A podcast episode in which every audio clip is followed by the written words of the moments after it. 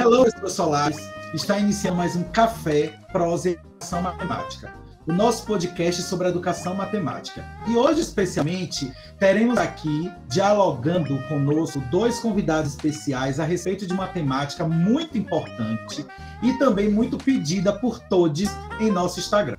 Falando nisso, vocês já seguiram o nosso Instagram? Então é só entrar, procurar arroba que lá teremos mais informações sobre os nossos podcasts que serão lançados ou os que já estão postados, além também de você poder sugerir temas sobre futuros podcasts. E aí, Matheus, como é que você está? Tudo bem? Olá, Johnson. Olá todos. Estou bem e você? Bom, espero que quem esteja nos ouvindo também esteja bem. É, estou de volta, né, em mais uma gravação do nosso podcast acadêmico quinzenal, que sempre é lançado às terças-feiras, às 19 horas. É, estava com saudade de gravar já, viu? Mas enfim, é muito bom estar aqui mais uma conversa. E hoje iremos falar sobre educação matemática de jovens e adultos. E como convidados, teremos algumas participações especiais. Nosso primeiro convidado é o professor Neomar Lacerda da Silva, licenciado em Ciências com habilitação em Matemática pela Universidade Estadual do Sudoeste da Bahia, mestre em Educação Matemática pela Universidade Estadual de Santa Cruz e possui doutorado em Educação pela Universidade Federal da Bahia. Atualmente é educador da Rede Estadual da Bahia, na cidade de Vitória da Conquista. Neomar, seja muito bem-vindo. Obrigado, Johnson. Obrigado, Matheus, pela oportunidade de estar aqui batendo esse papo com vocês e principalmente por estar ouvindo a professora Conceição São, que é uma referência em educação de jovens e adultos, ensino de matemática né, nessa modalidade. Então, para mim é uma honra. Muito obrigado.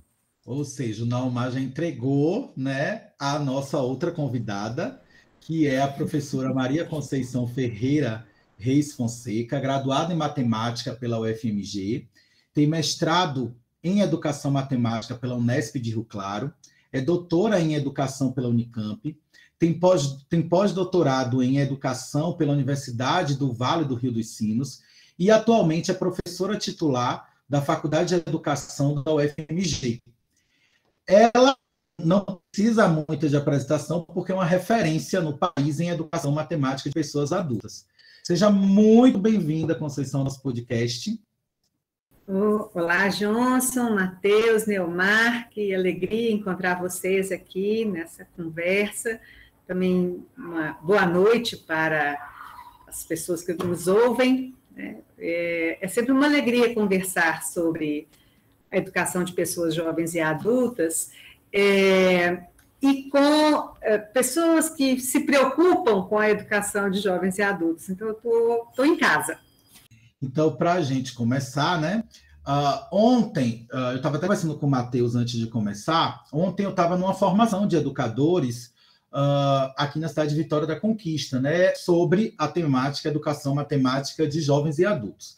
E aí, no encontro de formação, muitos deles me questionaram a respeito da educação de jovens e adultos diante as reformas que vêm acontecendo no contexto educacional, a BNCC, o PNLD, o fechamento de turmas dessa modalidade e todos os outros retrocessos relacionados às questões educacionais, não esquecendo também da pandemia. E aí eu queria ouvir de vocês uh, como é que vocês visualizam a performance da EJA nesse contexto? E quais são hoje os principais desafios dessa modalidade nessa nessa situação que a gente vem enfrentando de pandemia, de retrocessos, de novos documentos oficiais, onde muitas vezes a EJA, aliás, na maioria das vezes, a EJA ela não tem uma abertura, uma inclusão, ou ela é, vamos dizer assim, convidada a participar dessas decisões. Aí eu queria ouvir de vocês um pouco uh, quais são né, uh, os desafios e como é que a EJA está né, tá se tá vivenciando tudo isso. O, Johnson, é, são tempos difíceis, né? É, são tempos difíceis de se viver e tempos difíceis da gente entender o que estamos vivendo. Então, é, nós estamos assim, reagindo né, na, no meio do turbilhão, e então é, é, é um momento muito delicado para a educação de uma maneira, para a nação, né, para a educação de maneira especial e, no caso específico da educação de jovens e adultos, de maneira bastante crítica. Né? Primeiro, porque a, a, é, é, um, é, uma ação educativa que atende um público que sofre de maneira é, mais, é, mais forte né, esses efeitos, tanto do desmonte das políticas públicas que a gente tem vivenciado nos últimos três anos, quatro anos, né, quanto da, é, dos efeitos da própria pandemia. Né? Então, é, esses grupos que já foram excluídos do sistema escolar, quando crianças e adolescentes, talvez inclusive já na idade adulta, né? É, então, que, que, que já tinha desafios nessa nova inserção no sistema escolar, agora ainda enfrenta, é, de um lado, é, uma, um retrocesso numa política que vinha tentando ser uma política de inclusão, né, ainda tinha deixado muita gente de fora, mas tinha um esforço, tinha um espírito, tinha um compromisso com uma perspectiva inclusiva. Né, então, isso é desmontado, isso é, é deixa de ser um, um valor é, dentro da, da, da política educacional. É, e ainda, fora da, da, vida escolar, também enfrentando muitos desafios. Então, é, é, esse é um momento muito, muito crítico da nossa. É, da reflexão nossa e da nossa ação na educação de pessoas jovens e adultas. É, de um lado, porque é, a perspectiva parece que retrocede aquela ideia da educação é, de pessoas jovens e adultas com uma educação supletiva. Então, quando há uma, uma, um direcionamento do poder público para que a educação de pessoas jovens e adultas, essa modalidade, se alinhe à, à BNCC, por exemplo, né? então ela, ela perde espaço à, à, à busca da especificidade desse público, das suas demandas, das suas, é, dos seu, seus conhecimentos, né, das suas contribuições para a relação pedagógica, em nome de um conteúdo universalizado, né, é, então que o sujeito é, é, é submerge para que se valorize mais uma padronização de é, de conteúdos escolares. Né? Então, eu acho isso um, um, momento bastante assustador, eu diria até, né? nesse sentido de que nós estamos dando uma guinada para o outro lado. É isso, e sabe, São, é, isso repercute muito no trabalho dos professores, claro, né? Então, o que, o que nós vimos foi, se antes, no início, nas decisões, lá quando estava ainda se falando sobre a BNCC, lá em 2016, se deixou a EJA. Primeiro, se colocou a educação de jovens e adultos, claro que com algumas críticas né, do modo como foi colocado. Depois, na versão final, se retirou a, a educação de jovens e adultos. E aí, mas é, existe-se agora um alinhamento é, do currículo da, da EJA, das formas de, de, das práticas na EJA, alinhadas com a BNCC. Então, é, de certa forma, repercute demais, claro, lá na prática do professor que ensina matemática nessa modalidade. E o material até que está chegando às escolas, a gente vê, vê, vê isso. É, a gente estava até conversando com o Johnson aqui anteriormente sobre como esse material tem chegado, ou seja, toda aquela parte que nós conquistamos ou buscamos conquistar nos governos ditos populares há alguns anos, é, no governo Lula, no início do governo Dilma. Então, nós acabamos por perder isso agora, diante de materiais didáticos que estão chegando que um, são puramente técnicos. Retirou-se aquela parte de problematização que nós poderíamos fazer juntamente com aquele material, a questão da contextualização, que eu sei que é uma contextualização às vezes forçada, porque já vem pronto no material, mas aquilo indica ao professor formas dele fazer também. Então, se uhum. retirou isso desse material. Então, a gente vê uma, é, de fato, um desmonte né, da educação de jovens adultos para um público que já é, de fato, já tem problemas, né, é, já vem de classes desprivilegiadas. O Neumar, eu costumava brincar que é, a Melô, né, naquele, quando, quando inicia essa, essa, essa virada do, de uma educação supletiva para uma educação voltada para esse público, né, a educação de pessoas jovens e adultos, para usar uma expressão que o Johnson criou, educação com pessoas jovens e adultos, é, uma série de prerrogativas da modalidade nos colocavam uma indagação sobre é, o, que, o que podemos fazer, né? o que, que, é, é que se abre diante dessas múltiplas possibilidades, dessas prerrogativas da modalidade, né? É, como é que nós vamos usufruir disso? Aí eu brincava que a melô da EJA era o que, que, o que, que eu vou fazer com essa tal liberdade? De repente, é, há uma, uma, uma inflexão, né? É, e é, que não é só da EJA, né? Acho que isso é, é uma perspectiva em relação a, ao papel da educação na formação da sociedade, né? É, em que esse aspecto técnico da relação pedagógica é, ganha um valor muito destacado, né? É, a perspectiva da formação, da reflexão, da conscientização, parece que, que ganha um, um ar assim de, é, de menos valor dentro do, do processo escolar, né? E, e, no caso, em especial da EJA, você localizou muito bem, quer dizer, se havia primeiro uma certa indiferença, né? então estava excluído dessa conversa, nós, era quase como se nós não existíssemos, mas preservava, então, a, a possibilidade de tomarmos decisões sobre o trabalho que faríamos. Essa orientação de alinhamento e, porque não é só uma orientação, você mesmo identificou assim, não, ah, tem uma orientação, mas tem também a, a, imposição de certos materiais didáticos, de certa proposta curricular. De, né? Então, é, é, você vai cerceando a, a, essa liberdade na medida em que você parametriza o trabalho com essas, esses artefatos né, que são. De, que deveriam ser de apoio, mas acabam sendo os condutores da ação pedagógica. Né?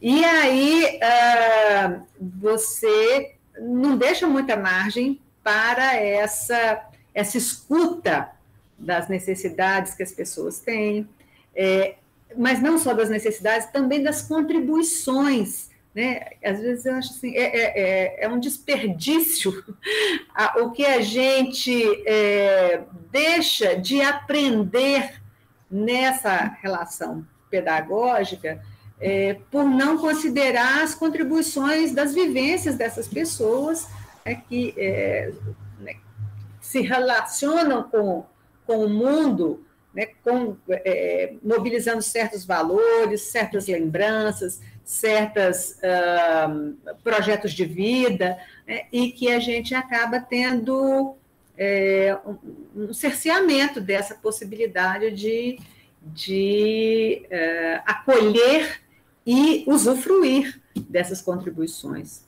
Bom, a, a Conceição tocou em um ponto né, bem importante que serve até como um gatilho já para a gente falar sobre um outro questionamento né? É, como a gente sabe, a EJA ele tem como característica um público diversificado de educandos, né? Um público rico de saberes produzidos em suas vivências, que de certa forma eles trazem em sua bagagem uh, de vida e também acadêmica. É, como que a educação matemática, então, ela tem compreendido e vem trabalhando essa questão nessa modalidade, tanto em sala de aula quanto também nos estudos? Matheus, é difícil a gente responder assim, como que a educação matemática tem feito, como se tivesse uma certa homogeneidade das ações, né? Então, é, então acho que a gente pode responder assim, o que, que, que eu poderia estar fazendo, né? Eu acho que tem uma primeira coisa que é reconhecer que o conhecimento escolar é um conhecimento cultural, produzido historicamente por um certo grupo, e uma coisa é, é, que é importante a gente pensar, que é um grupo que esteve do outro lado da história em relação aos nossos alunos, nossas alunas da EJA. Então, não foi o grupo cultural que, que se uh, que compõe o público da EJA que produziu esta matemática deste jeito. Né? Então, é, porque é, é, há um, um, Claro, isso já é, é, é, muito falado no campo acadêmico, e mesmo até no, na, na, nos materiais pedagógicos, né, que é assim, que, que a matemática é um, é um conhecimento, e como qualquer conhecimento é sociocultural, mas na prática, o reconhecimento desta não universalidade do conhecimento matemático é difícil, porque isso é reiterado em uma série de discursos nos quais a gente está imerso e, digamos, de certa forma, temos vantagens é, por, por dominar este conhecimento que é, tem essa aura de universalidade, de é, espelho do, do modo de pensar mais elaborado, né? Então essa essa essa essa mitologia em torno da matemática uh, hegemônica, né? Ela é, é, é, difícil da gente escapar dela, mas eu acho que acho que o primeiro passo para nós docentes de matemática, em especial docentes da EJA, né, é a gente reconhecer o caráter, a natureza sociocultural desse conhecimento, histórica desse conhecimento. Porque é assim que nós precisamos apresentá-lo. Porque isso vai nos dar espaço, vai dar espaço para que, na relação pedagógica, outros modos de lidar com o mundo também é, apareçam, né, também possam se manifestar né, sem que é, seja apareça naquela situação como um modo é, não evoluído, um modo é, anormal ou um modo é, estranho. Né? qualquer produção de conhecimento ela é uma produção de um grupo cultural que atende às demandas daquele grupo, às necessidades daquele grupo, a, os, é, obedece aos valores, né, ou responde aos valores daquele grupo. E eu acho que é, apresenta, reconhecer isso, que não é fácil. É fácil a gente elaborar aqui né, verbalmente esse princípio, mas realizar isso não é fácil. Né? Mas esse reconhecimento, e é um exercício constante, é uma tensão constante, né? É, de reconhecer que aquele não é o modo certo de fazer, nem sequer o melhor, aquele é um modo de fazer, considerando que tais valores é, estão regendo essa, essa disposição, estão regendo essa, esse modo de atuar, esse modo de interpretar, esse modo de resolver problemas e tal. Então, essa é uma coisa.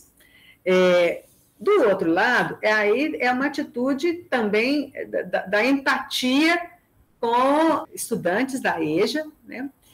E um, um, sincero reconhecimento de que, daquelas pessoas como sujeitos de conhecimento, como sujeitos de memória, como sujeitos é, de, de, é, de vivências, como sujeitos de projetos, né? Então, esse, esse exercício, claro que não é só para professoras e professores de matemática, né? isso, é, acho que na relação pedagógica isso é sempre fundamental, né?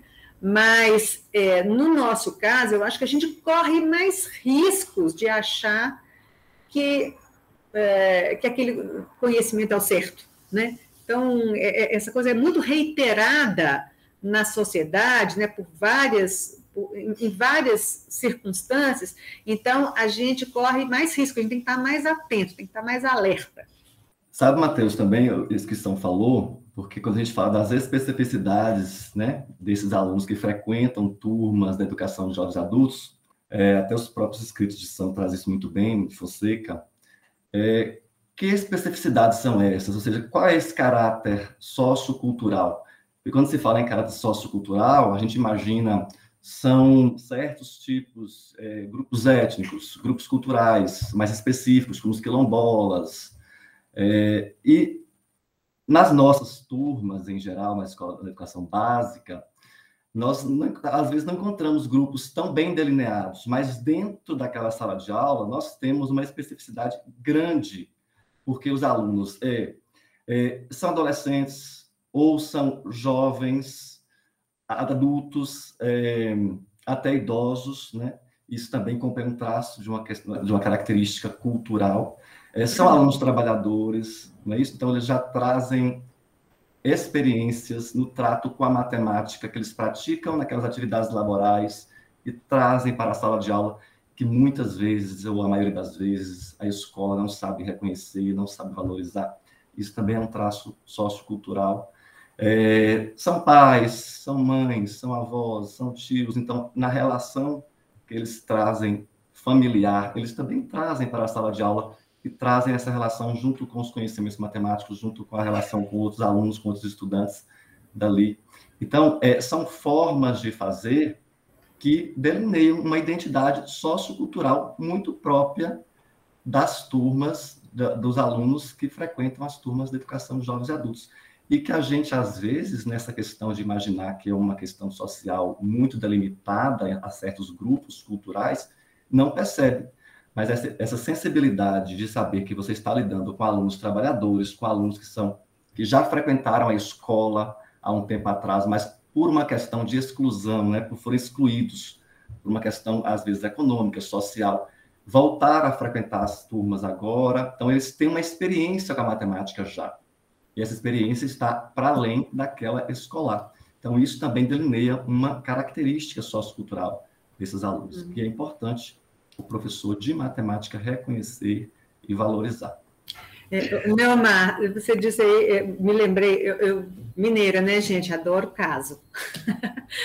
e aí eu estou lembrando, assim, porque são sutilezas. E aí eu estou lembrando de um caso, a, a professora está com, com o senhor, né? E o senhor tinha que resolver lá um problema que era é, um carro foi vendido é, desculpa, um carro foi comprado por, é, sei lá, não lembro dos valores, mas 16 mil e pouco, aí foi levado à oficina, e aí gastou 800 reais na oficina e tal, depois foi vendido por 18 mil e pouco, né, 18.500, não, não me lembro os valores, mas enfim. E aí perguntava qual foi o lucro.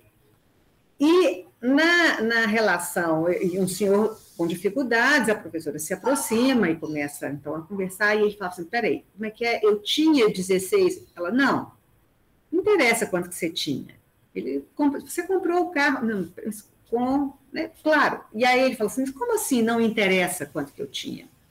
Como é que eu vou comprar um carro sem saber quanto que eu tenho? Bom, e aí a conversa tem uma longa, um longo diálogo da professora com ele, a professora demora um pouco para entender qual que era o problema, achando que, ela, que ele não dava conta das contas. Então, ela, ela faz um problema parecido, mas com a mesma estrutura, mas com valores menores. Então, a, a, nossa primeira hipótese vai sempre na dificuldade com o número, e ele insistia na, no acesso a essa informação. Quanto é que este comprador tinha quando começa a história? Né? Até que ela diz, ah, tá bom, ele tinha 17 mil, vai, vai lá, né? Tinha lá um valor que dava para ele comprar. Bom, ele sabe que não tem que usar esse valor. Ele vai, então, então tá bom. Então ele vai e resolve o problema, mas a estrutura narrativa do problema de matemática, que só informa os dados é, relevantes para a solução do problema, ela é estranha à estrutura narrativa dos casos que a gente conta. Né? É, eu vou comprar um, contar um eu vou comprar, uh, contar um caso de compra a primeira coisa que eu penso é quanto que eu tinha para comprar. Eu tinha dinheiro para comprar, né? Então, esse tipo de, de reconhecimento de que o estranho é o escolar.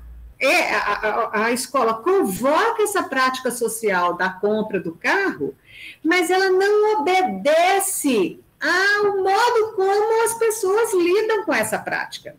E aí depois diz, não, é que essas pessoas têm dificuldade na leitura. Não, o texto, ele é estranho.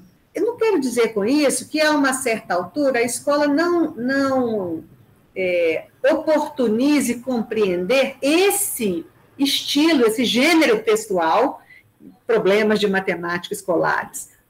Mas eu não posso negligenciar o alerta para esta modalização. Né? Eu estou mudando aqui de gênero discursivo. No gênero discursivo, claro, vou dizer nesses termos, mas eu tenho que compreender que há uma dificuldade que é aportada, não é porque a pessoa tem menos capacidade, mas é porque a escola trabalha num outro registro cultural diferente do registro cultural desse público. Mas o papel de estabelecer esta ponte é da escola. A escola tem que convocar as experiências, tem que primeiro reconhecer a estranheza do seu modo de lidar com o mundo, explicitar isso e convocar outros modos para fazer o contraste, dizer, olha, aqui nós vamos nos preocupar só com esses valores aqui, porque eles é que são decisivos para eu avaliar lá se teve lucro ou não.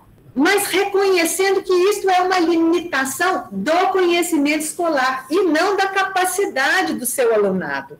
Eu acho que esse exercício de, eu acho que, assim, de humildade é, epistemológica que é, cabe a, a, o professorado né, exercer, mas talvez caiba a nós que formamos professoras e professores de todas as áreas, mas de modo especial da, da matemática, é, alertar e, e, desenvolver essa sensibilidade, né, é, que às vezes a pessoa nunca nem se deu conta né, de que tem uma dificuldade que está sendo aportada ali pelo modo como a escola ou a, a, a matemática hegemônica é, aborda a, as práticas sociais.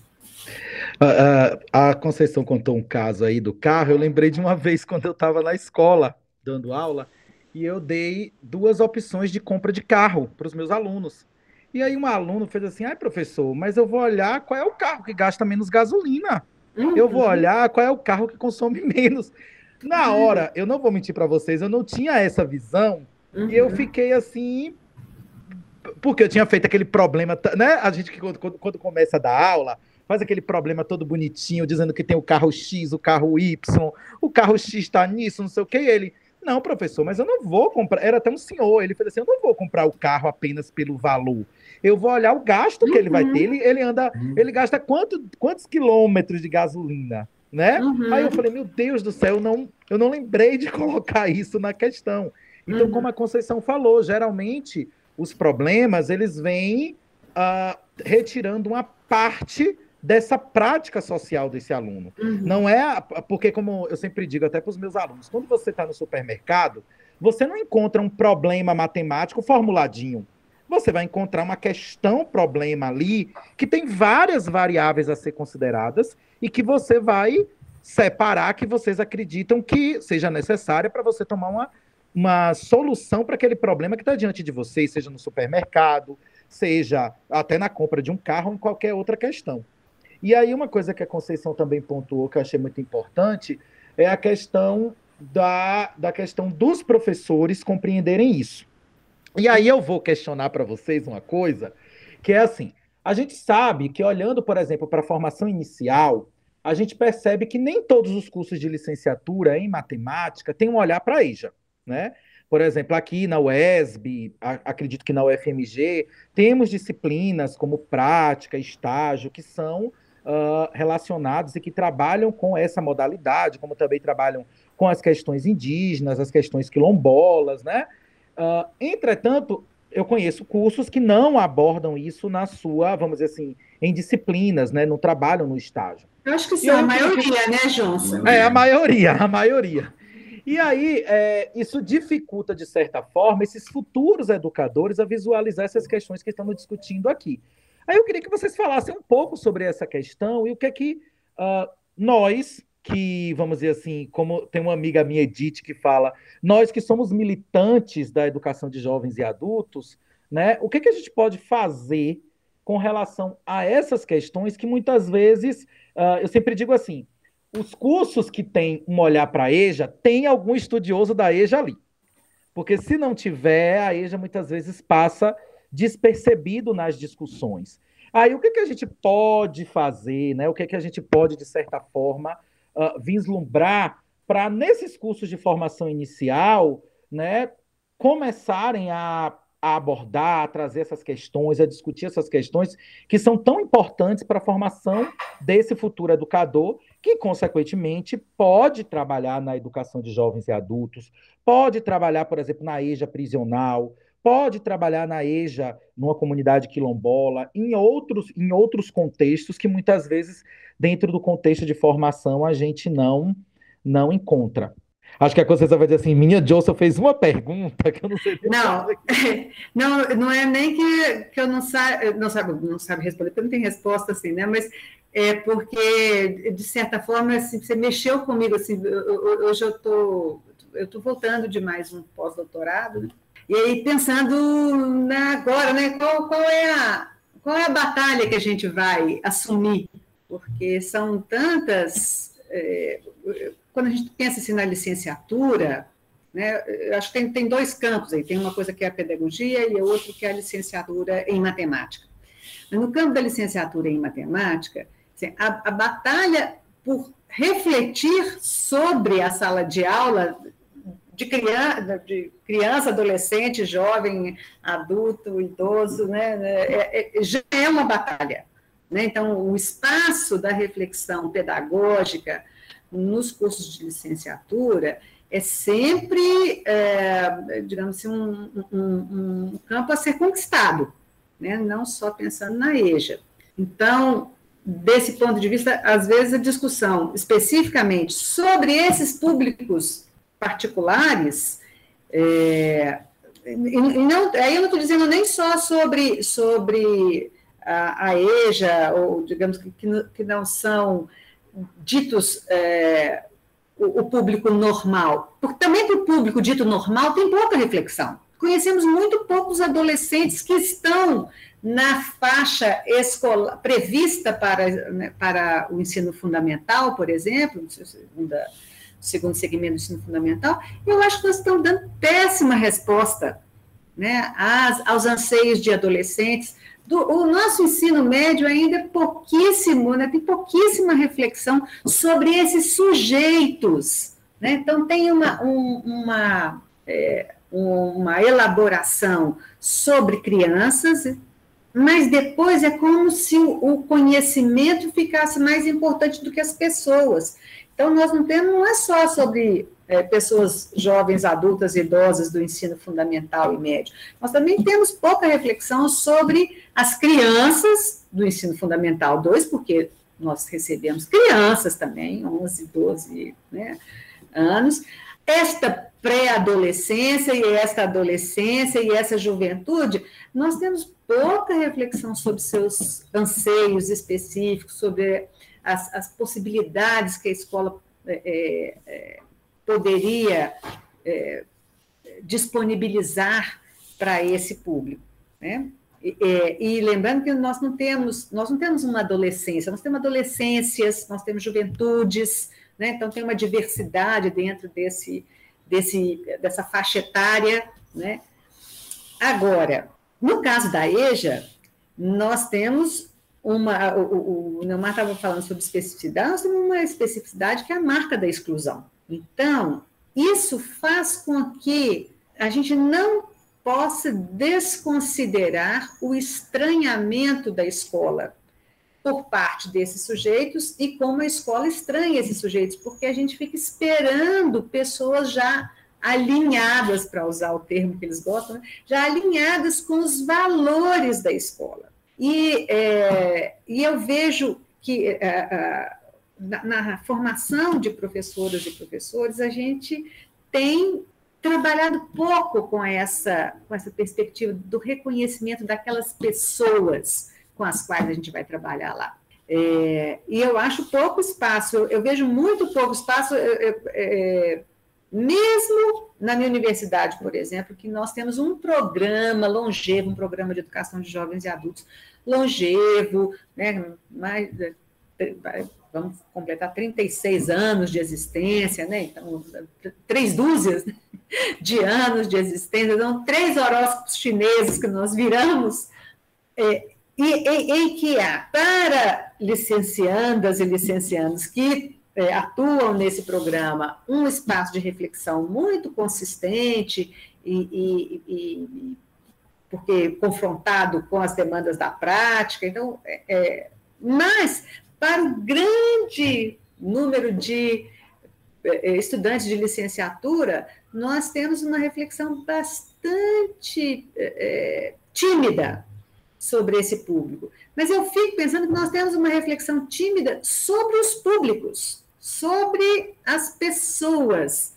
que acorrem às salas de aula, de uma maneira geral, né? em especial por estudantes jovens e adultos, é, e idosos, né? por essas pessoas que foram excluídas do sistema escolar, e, e portanto, eu não posso é, deixar de considerar esta marca da exclusão é, que está sempre, de alguma forma, é, interferindo na relação que essa pessoa tem com o conhecimento escolar, com a instituição escolar, com as pessoas da escola, né, com os seus projetos em relação à sua escolarização. É, e, e, isso precisava de uma atenção na formação é, de docentes, e que a gente não tem sabido fazer. Oção, eu percebo mesmo que a discussão ela fica muito centrada, e Johnson e Matheus também, muito centrada nos cursos, em cursos de é, pós, alguns poucos, né, de pós, uh, e nos grupos de pesquisa das universidades, uhum. algumas também, né, alguns poucos, né, e, e não, isso não chega, não chega, ou chega muito timidamente ao professor que está na educação básica. Uhum.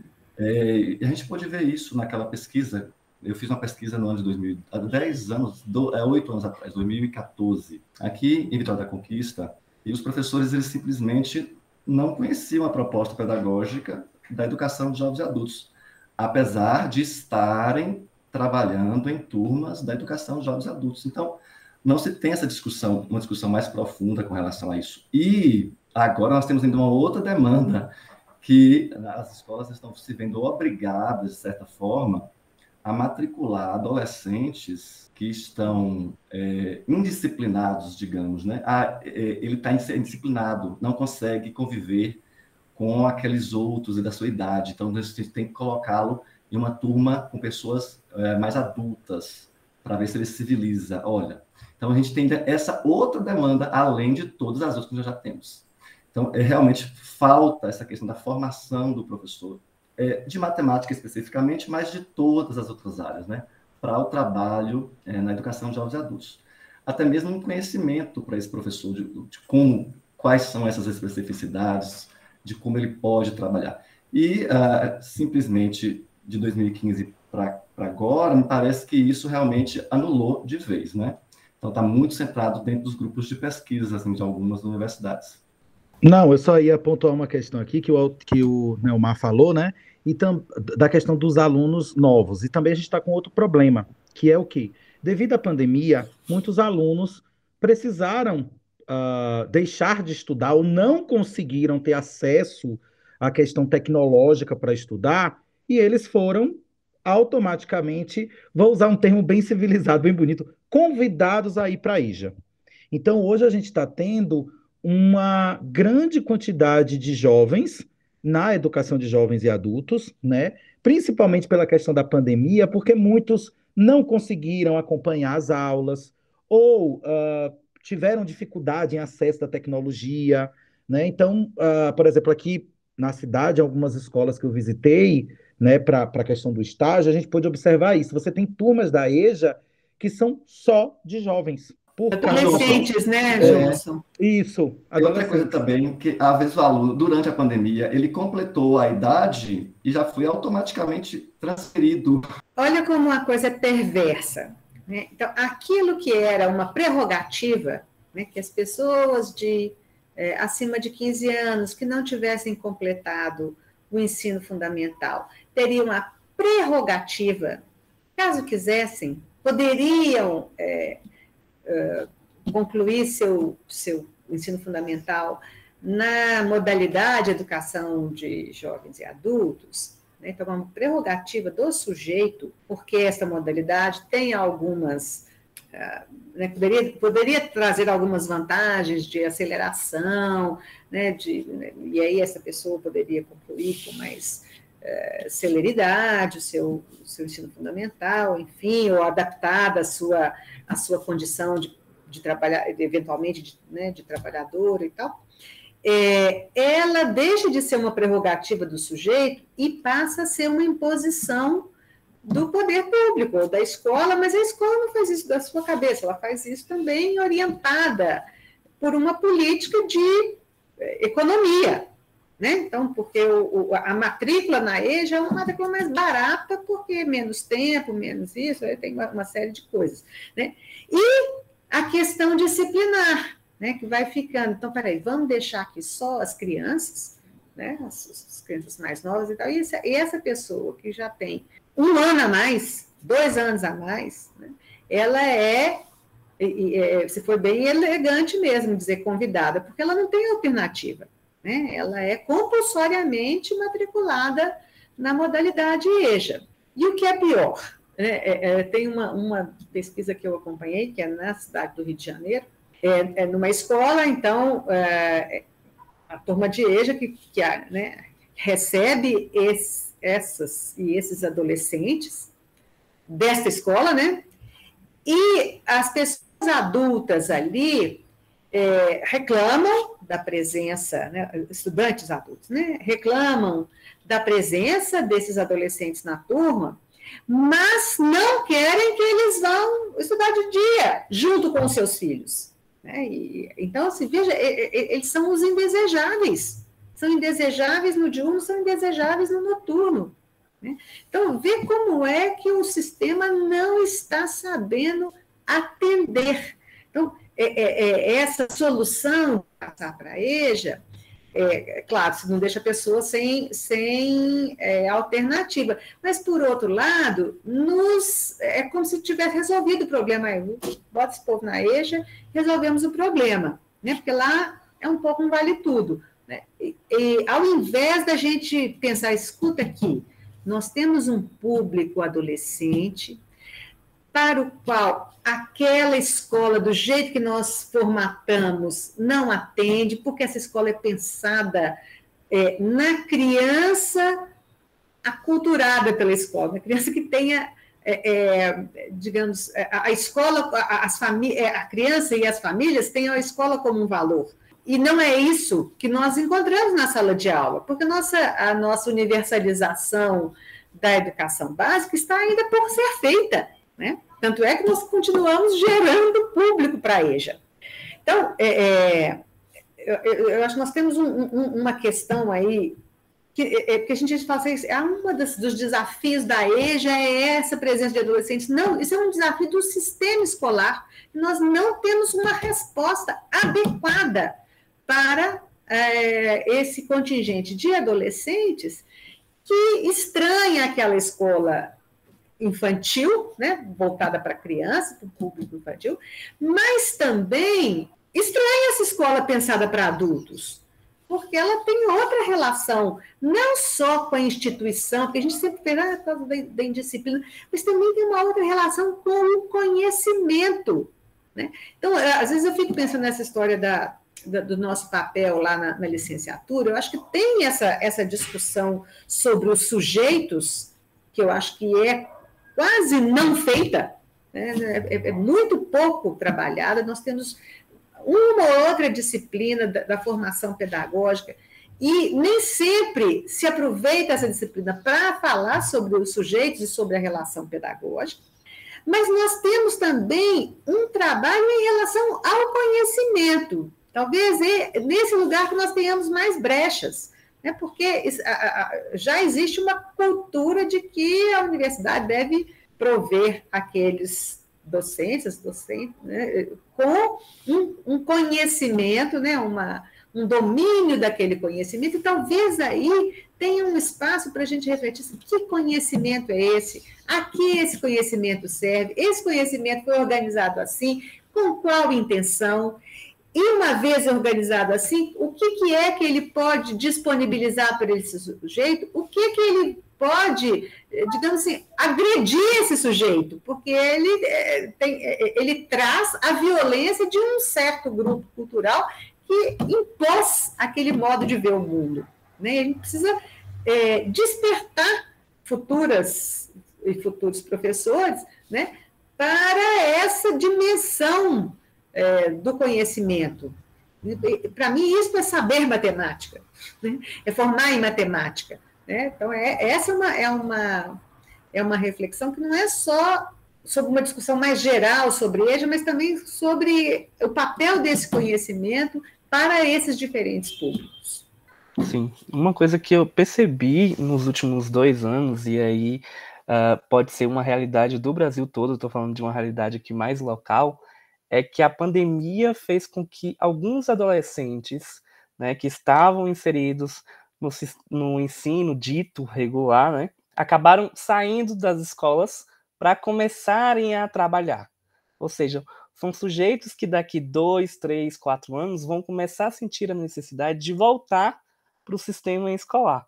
E aí a gente também, pensando nisso, é, percebeu-se que também a, a, área de educação matemática de jovens e adultos está sendo uma área de pesquisa que também vem crescendo nos últimos anos.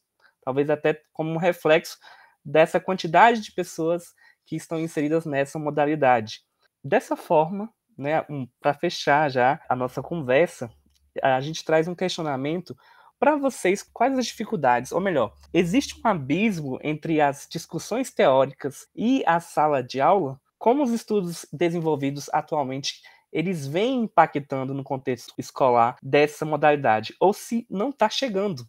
É, é, Matheus, eu tenho voltando aqui na história da pandemia, né? É, a pandemia, acho que é alguma coisa, os efeitos da pandemia, eu acho que a gente ainda vai ter que se debruçar sobre eles. Sim, sim. Mas uma coisa que é, né, me parece bastante clara é que a pandemia escancarou certos processos que já aconteciam. Né? Então, esse, por exemplo, do abandono em busca do trabalho, né? E, e depois a necess...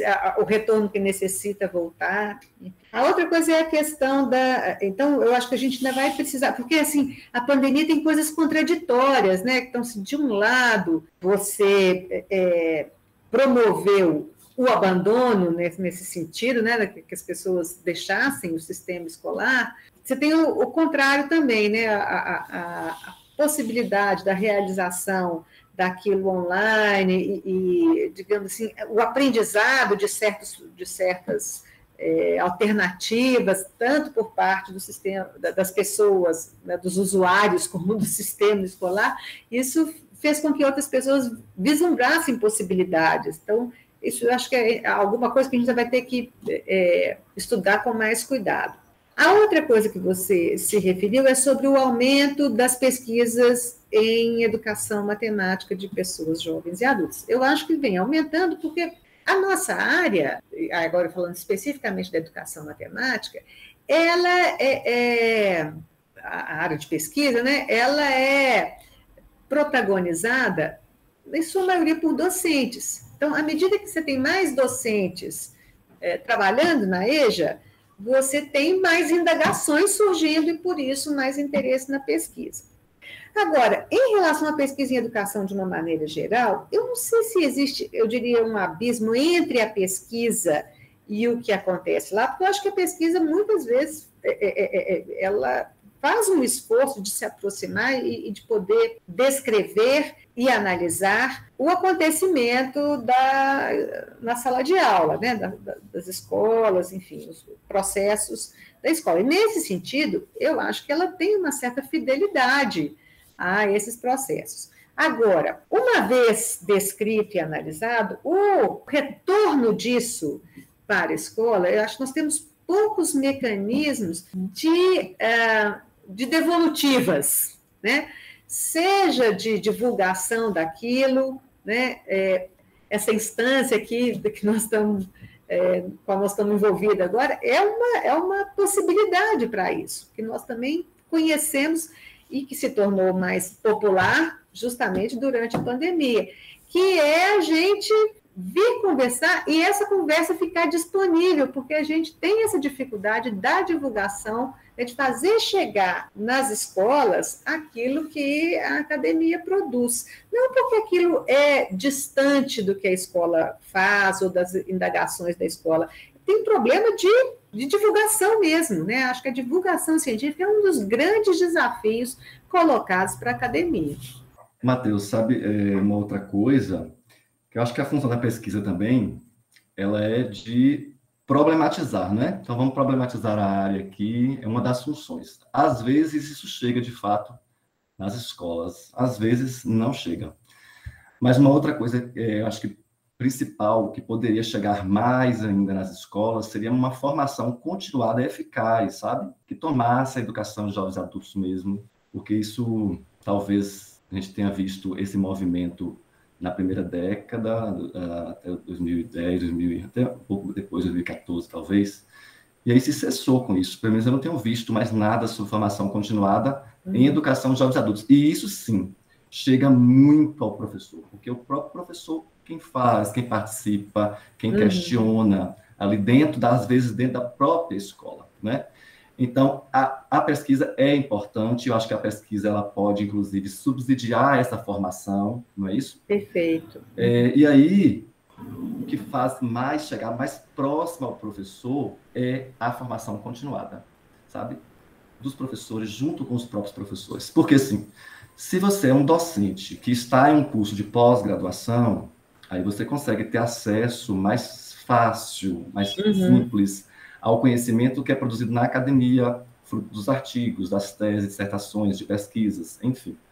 Mas se você é um professor que não está imbuído nesse processo, né, está dentro da sua sala de aula, fica mais difícil para você ir atrás de um artigo, de uma publicação que fale sobre educação de jovens adultos. Então, eu acredito que mais do que as pesquisas, as pesquisas subsidiam as formações, mas mais importante seria essa formação continuada dentro da própria escola e que eu tenho visto que uh, está se acabando, né? Uhum. Aqui mesmo, em Vitória da Conquista, na cidade de onde eu falo, onde eu atuo, eu não tenho visto mais formação continuada para a educação de jovens e adultos. Aliás, eu não tenho visto pra mais para nada, né?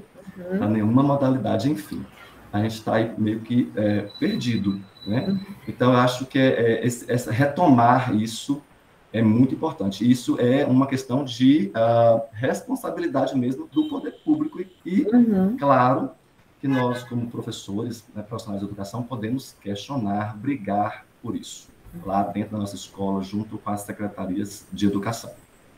O, o Neomar, e eu acho que tem uma coisa importante na, nas formações continuadas, é que, além do, disso que nós estamos falando aqui, que é do, né, da, da, disponibilização do acesso ao que se produz uhum. é, na, na, na, pesquisa, você é, instaura uma dinâmica de reflexão coletiva. Sim. E, e isso é fundamental para a nossa, nossa ação docente. Né? A gente é, sair dessa, dessa solidão da sala de aula. É engraçado falar isso, né? Na sala de aula você está com aquela. Mas é tem uma solidão, porque você tem uma série de decisões que você toma individualmente. Né? Então, a, a, as formações continuadas, e esse, digamos assim, essa dinâmica de formação continuada, né, de, de, de é, que, que explicita a necessidade da reflexão contínua para a nossa atuação profissional, especialmente né, na atuação profissional docente, ela ah, não só é, é importante? Porque nos permite a reflexão, mas porque é, nos alerta de que é preciso refletir e refletir coletivamente. Ai, quero agradecer muito a Conceição Neumar. A gente podia ficar aqui a noite toda, a tarde toda, o dia todo conversando, né? Tomando café e conversando. Acredito que as pessoas que estão ouvindo, né, se identificaram muito. Acho que assim, é muitas coisas que a gente pode discutir. Dá para fazer até um próximo podcast sobre isso. Né? Queria agradecer muito a Conceição, ao Neumar, né, pela participação. Né? Vou deixar o Neumar se despedir das pessoas, depois a Conceição, aí a gente volta para fechar o nosso podcast, porque foi muito legal. Trouxe mu anotei muitas coisas aqui que depois eu quero falar com a Conceição, muitas coisas anotadas, muitas reflexões, e assim, ah, foi um papo muito legal que passou tão rápido que eu nem vi. Então, assim, muito obrigado mesmo. Né? Agora eu vou passar para o Neumar, para o Neumar, depois para a Conceição, e aí vem o Matheus, né, para a gente poder fechar o nosso podcast de hoje. Johnson, foi um prazer conversando com vocês, conversando com o São, sempre um prazer estar com ela. É, gente, é, passou muito rápido, porque para quem é apaixonado pela educação de jovens adultos, eu não estou agora nessa modalidade, não estou inserido nas, nessas turmas, mas eu já trabalhei muito na educação de jovens adultos, já fiz algumas pesquisas, enfim. E uh, eu gosto demais da educação de jovens adultos, das discussões que suscita e agora problematizar ainda mais o que já está problematizado, né? Então, para mim foi um prazer. Muito obrigado pela oportunidade de estar com vocês aqui a esse momento. E é, se puder ajudar em alguma outra, vocês podem me chamar, estou à disposição. Eu também queria agradecer né, o convite, é, é sempre uma alegria é, ver que essa, essa questão está mobilizando as pessoas, tá, é, está no rol de preocupações do nosso campo, né, da, dos novos uh, docentes, novas pesquisadoras e pesquisadores. Então, eu, eu né, é um sopro de esperança no momento em que é muito necessário esperançar. Né? Então, eu agradeço é, não só essa delícia de conversa aqui, né? Encontrar o Neomar, o Johnson, o Matheus, mas também né, o que, que, isso significa? Que significa que, que isso está no rol de preocupações e que é, é, tem pessoas que estão é, dispostas para essa luta. Então, muito obrigada. Bom, mais uma vez, né? Gostaria de agradecer a Conceição e ao Neomar pela disponibilidade. É, a gente sabe que a vida de professor não para e esse tempinho de conversa aqui com certeza vai ajudar, sem dúvidas alguma, trazer muitas reflexões ah, nas pessoas que estão nos ouvindo agora. É, lembrando que nosso podcast né, é disponibilizado quinzenalmente às terças, né, sempre às 19 horas. Um grande abraço e até a próxima.